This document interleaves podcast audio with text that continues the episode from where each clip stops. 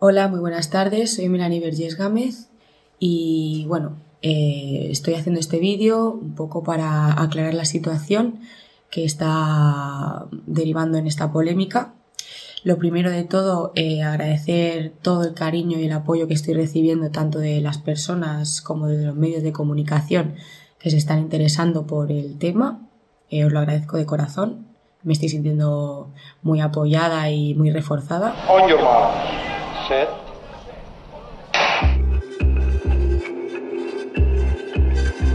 Melanie Vergés es atleta paralímpica, compite a nivel internacional y este martes se está copando los titulares de muchos medios de comunicación. El motivo es que se ha quedado fuera de los Juegos Paralímpicos de París 2024 al haber terminado cuarta en los 200 metros T12 en el Mundial de Atletismo Paralímpico de París. Es probable que ninguno de nosotros, periodistas, hubiésemos llamado a la puerta si no fuese que el motivo de su descalificación lleva tiempo en el centro de la polémica. Lo que ha ocurrido simplemente es que eh, Valentina Petrillo, una chica trans, ha pasado a la final eh, por ocho milésimas y bueno, decir que esta atleta no ha cometido ninguna ilegalidad, el Comité Paralímpico Internacional lo permite y bueno, eso es, eso es una cosa que tienen que tienen que sentarse a hablar, tienen que debatir sobre lo que ha pasado y lo que podrá pasar en un futuro y otorgarle eh, pues la categoría o, la, o regularlo lo mejor posible para que la categoría femenina no se vea mermada por las chicas trans. Soy Andrea Carrasco y hoy en el debate escuchamos la opinión de Melanie Vergués y además hemos hablado con Jonathan Orozco, atleta y guía de atletas invidentes, una de las personas que ha apoyado públicamente a Melanie. Hoy en el debate, el podcast diario del debate.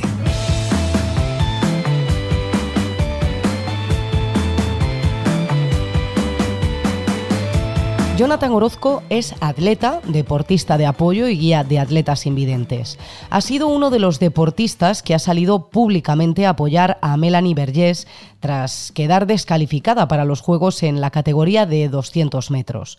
El debate ha podido charlar con él sobre este asunto que considera delicado y sobre el que cree que no se debe polemizar.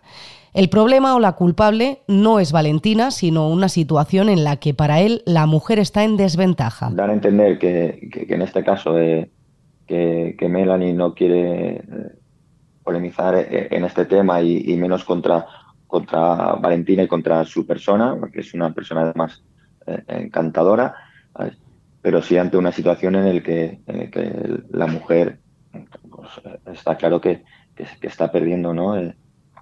Por razones, por razones obvias. Entonces, bueno, ni, ni, machacar eh, en este caso y ni hacer daño eh, por esta situación que, se puede, que se puede dar el caso a Melanie, ni muchísimo menos eh, a Valentina, que al fin y al cabo ella no está haciendo más que disfrutar del deporte que le gusta y que legalmente puede, puede hacer. otra cosa es que el día de mañana se cambie la, la normativa, pero a día de hoy Valentina no ha hecho nada malo, más que que competir. Valentina Petrillo nació en 1973, es atleta trans de 49 años, ciega y con dos hijos.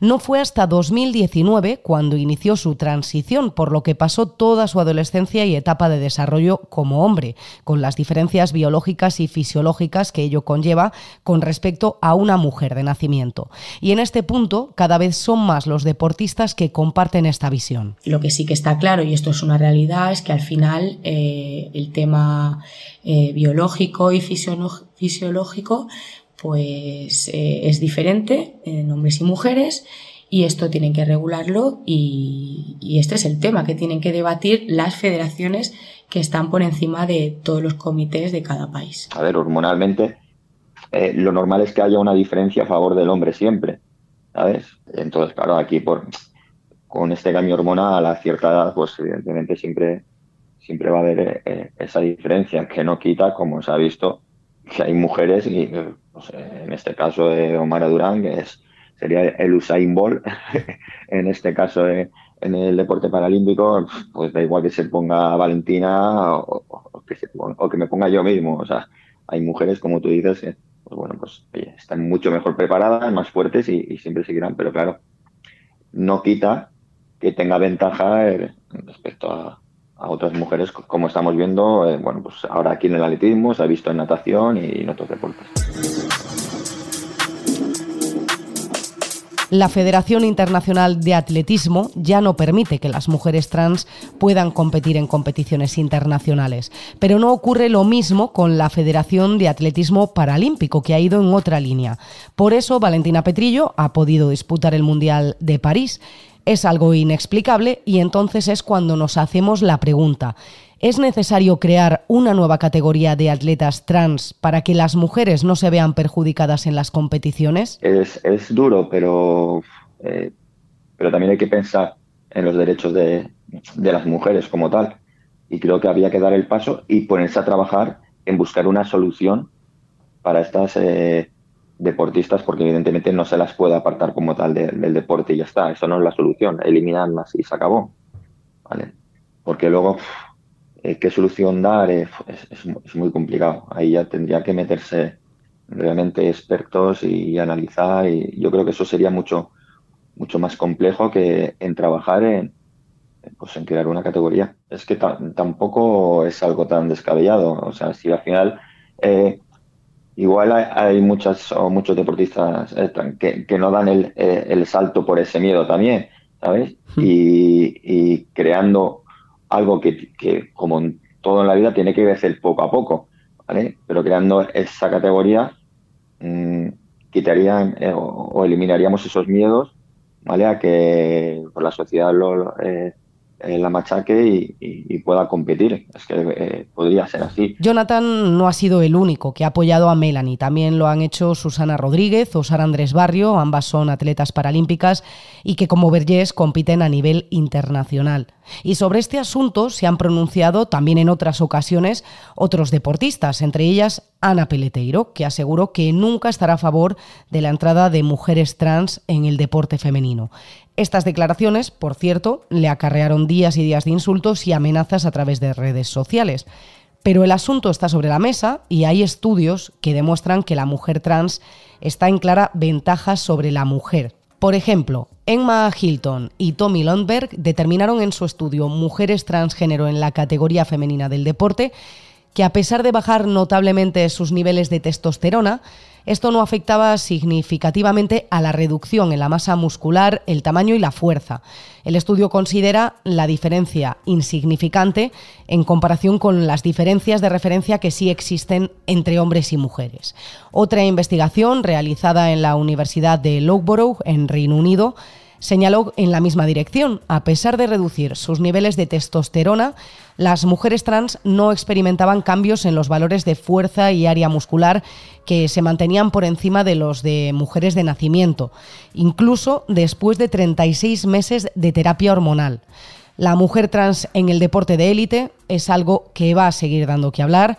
Mientras tanto, eso sí, Melanie seguirá entrenando porque no está todo perdido. Yo no me he quedado sin Juegos Paralímpicos, ¿vale? Yo tengo todavía muchas oportunidades este año y el que viene para, poder asistir a, estos Juegos. Solamente pues tengo que hacer las marcas que me pidan y con eso tengo, tengo el pase para, para poder asistir. Aquí seguimos, seguiremos entrenando. Espero que los medios de comunicación sigan, sigan pendientes de mi proceso para los juegos y, nada, os mando un saludo enorme y gracias de corazón.